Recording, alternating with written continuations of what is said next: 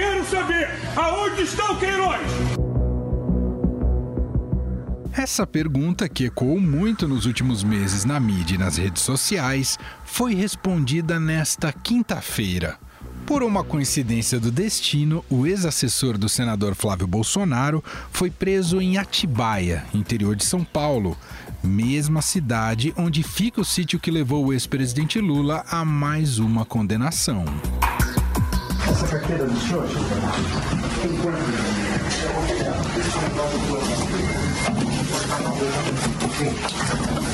o telefone lá está acordando. Já está prendido. Então, dois em cima da mesa, eu coloquei os dois no avião e estão desligados. Está aqui o lacre e a sacola. Mulher de Queiroz, Márcia Oliveira de Aguiar, também foi alvo de mandado de prisão no Rio de Janeiro.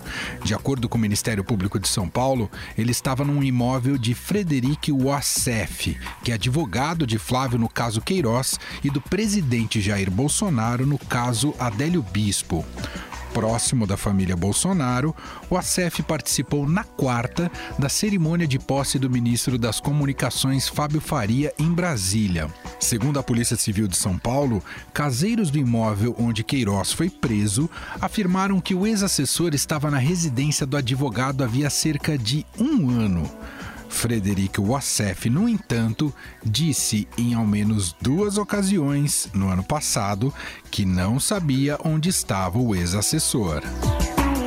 Isso não corresponde à verdade real. Fabrício. Mas onde ele está? Fabrício, eu não sei, não sou advogado dele.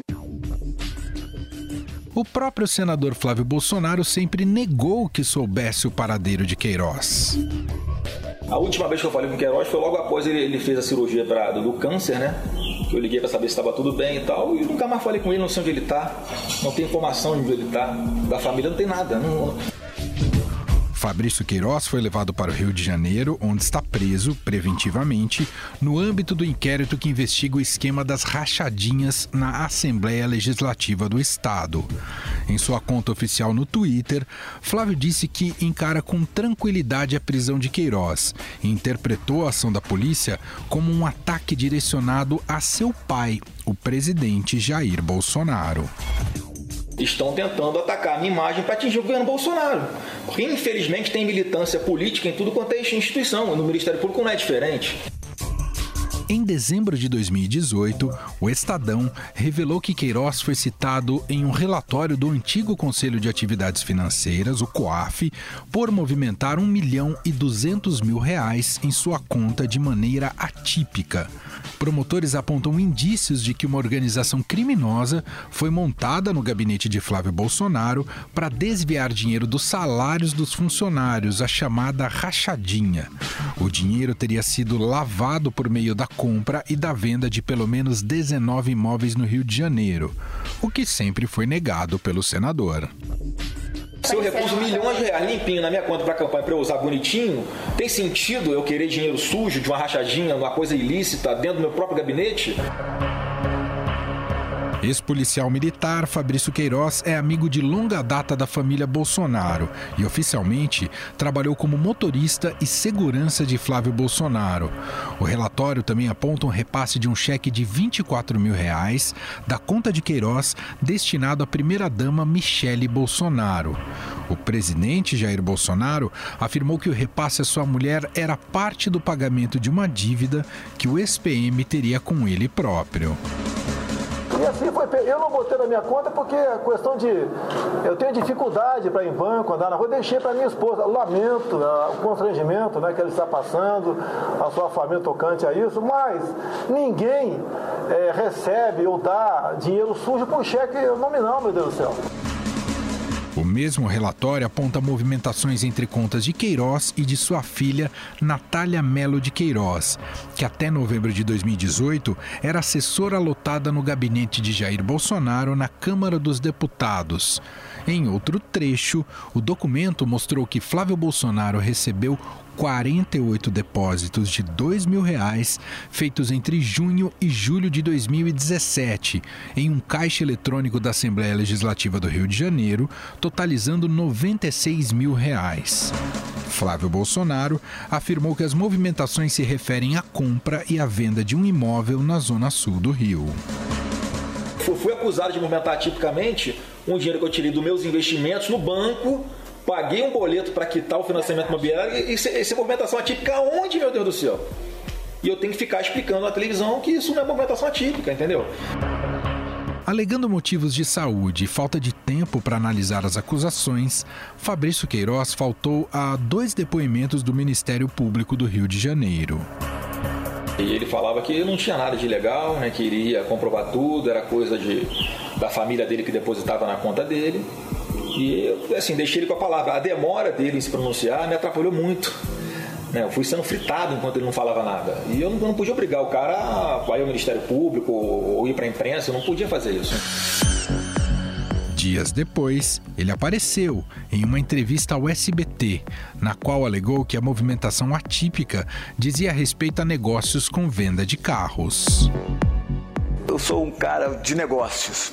Eu, fa eu faço dinheiro, eu faço assim, compro, revendo, compro, revendo compro carro, revendo carro. Eu, eu, eu sempre fui assim. No final do ano passado, Queiroz foi internado no Hospital Albert Einstein e submetido a uma cirurgia para retirada de um tumor no intestino. Três dias depois, um vídeo no qual ele aparece dançando no hospital enquanto toma soro viralizou nas redes sociais.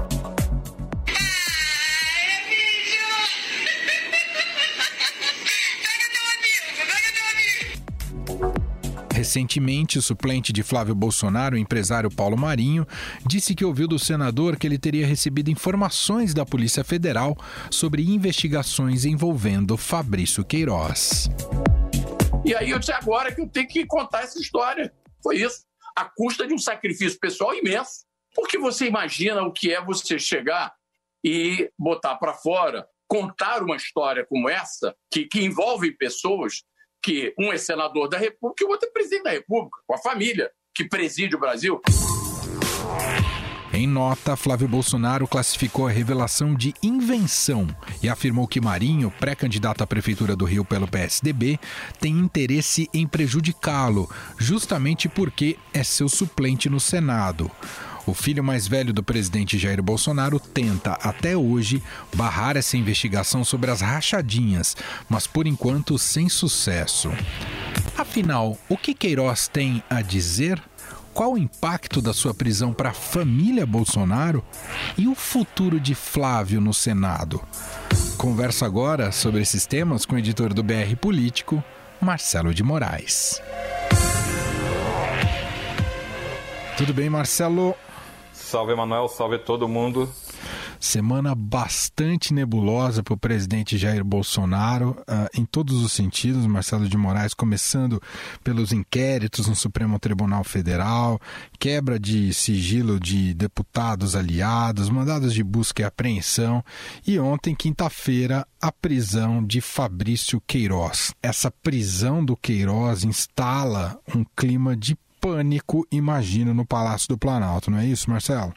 Sem dúvida, Emanuel. A gente tem um, um momento muito singular né, no, no, dentro do bolsonarismo. É, sem dúvida, a pior crise política, não só pela, pelo caso da prisão do Queiroz, mas pela sequência que você estava falando. Eu fiz uma listinha aqui rápida de cabeça ah. e fiquei lembrando assim: teve a prisão dos extremistas, né, aquelas primeiras prisões do pessoal que saiu é, atacando lá o Supremo, aquela turma lá da, que, que é mais radical, ter o inquérito das fake news que foi mantido pelo Supremo, o Supremo decidiu que eh, vai continuar com ele, a nova ação de busca e apreensão contra os aliados do presidente né, na Operação Lume, você tem a quebra do sigilo bancário de 11 parlamentares bolsonaristas, você tem o Queiroz preso e tem é, é, mais coisas acontecendo, que a gente começa a, a, a ver mais ou menos com o bolsonarismo indo para as cordas, né? você começa a ter uma pressão política muito grande e essa prisão do Queiroz era uma coisa que se cobrava muito, é um caso que assombra o, o governo Bolsonaro desde seu início, né? Você é, não consegue dissociar o senador Flávio Bolsonaro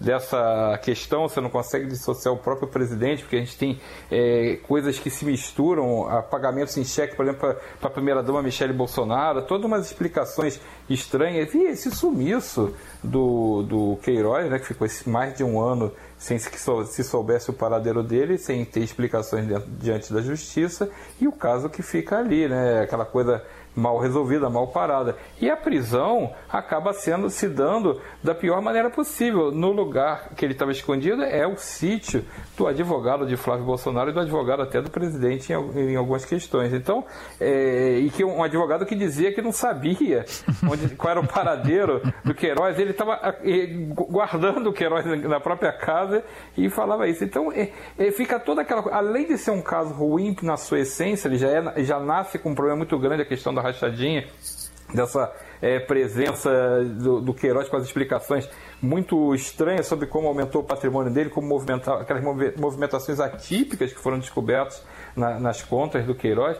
Além de ser já um caso que já é por si só muito complicado, o jeito que ele é preso é mais complicado ainda. Então, é, não dá para é, de, é, esconder, disfarçar que é uma crise política sem precedentes. O presidente vai se desgastando, não é o melhor momento dele, a gente sabe há muito tempo que ele tem caído nas pesquisas, ele está sendo pressionado politicamente, não se sabe até onde vão esses processos, tanto no inquérito no Supremo, quanto as ações que estão ocorrendo na Justiça Eleitoral e que ameaçam, também assombram a chapa Bolsonaro, Hamilton Mourão.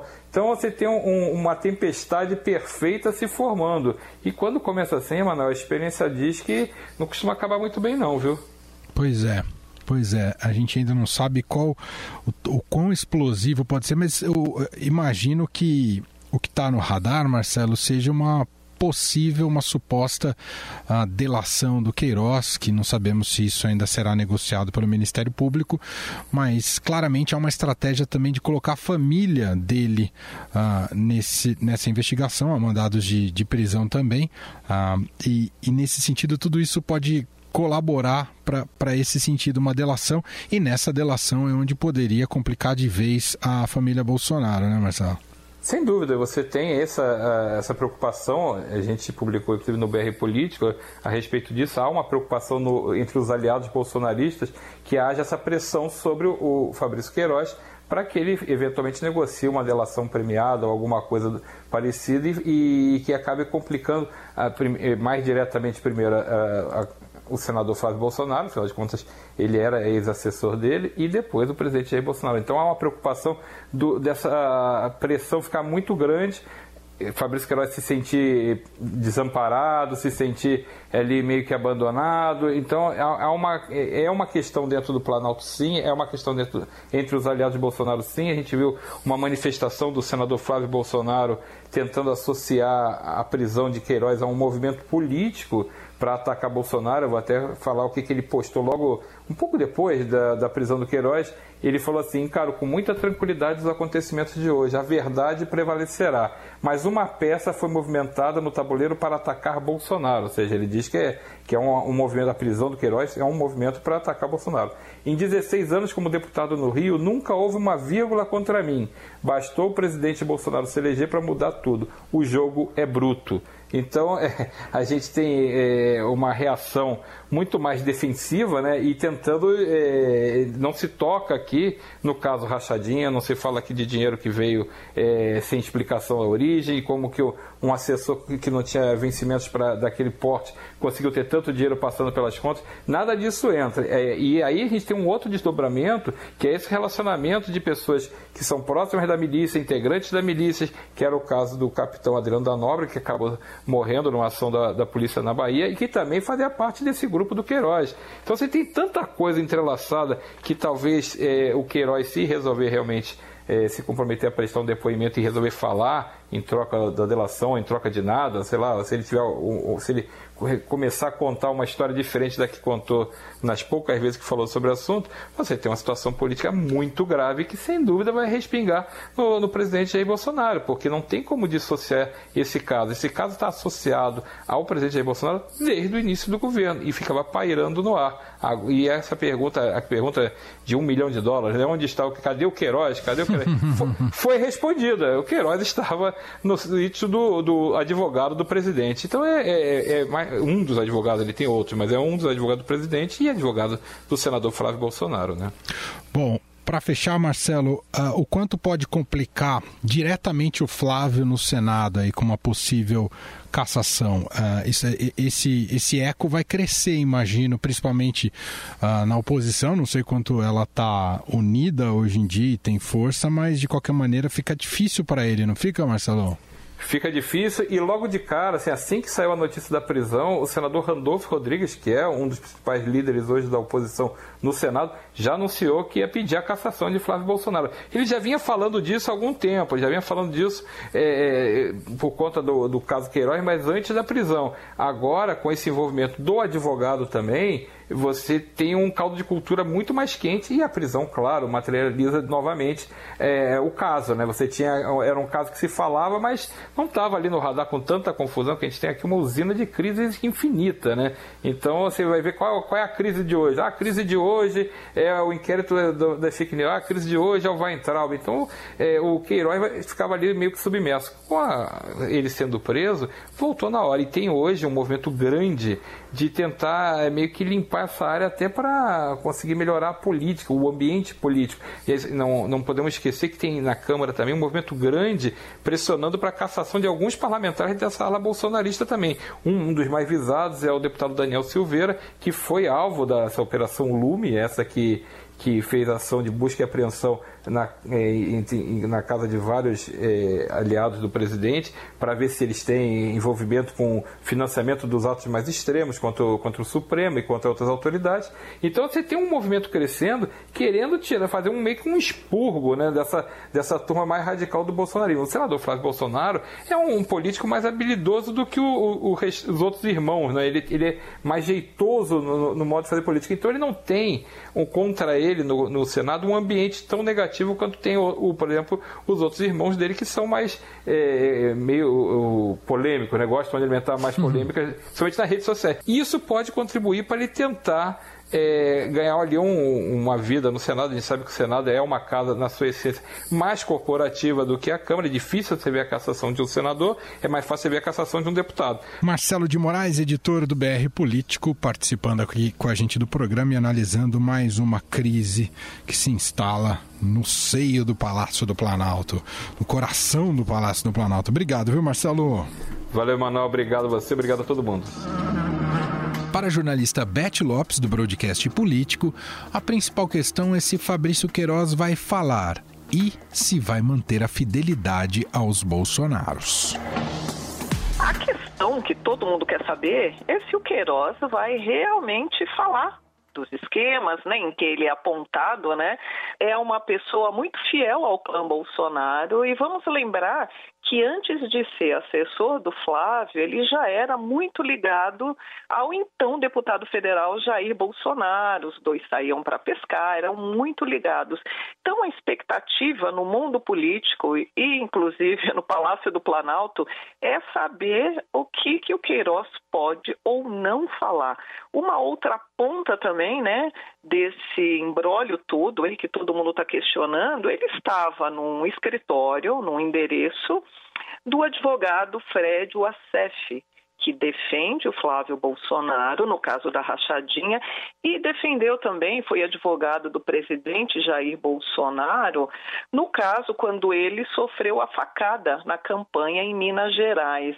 Ou seja, tem muitas pontas soltas, realmente aí está maior expectativa. Ele estaria, segundo o Ministério Público, ainda coagindo né, pessoas ali para ficarem quietas. Então, ele estaria atrapalhando as investigações do caso da rachadinha, por isso que ele foi foi detido. E, segundo o Ministério Público do Rio, também a sua mulher também estaria participando né, nessa coação. Agora, ali realmente é um assunto que vai movimentar, é mais um desgaste para o governo Bolsonaro, né, que já vem ali enfrentando uma série de reveses. É mais um, né? Esse todo mundo acredita que é o principal, porque o Queiroz é uma figura emblemática, né? Tanto é que corre aí nas redes sociais que era onde está Queiroz, onde está Queiroz, né? Agora é prender o Queiroz, o que vai ser do Bolsonaro e de seu clã, né? Vamos aguardar.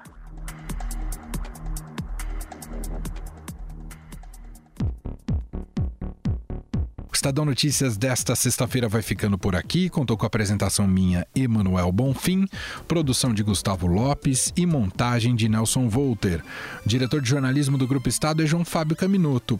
Para conversar com a gente, o nosso e-mail é podcast@estadão.com. Um abraço para você e a gente tem outro compromisso ainda hoje, às 5 da tarde, com mais uma edição do podcast na quarentena. Até lá! Estadão Notícias.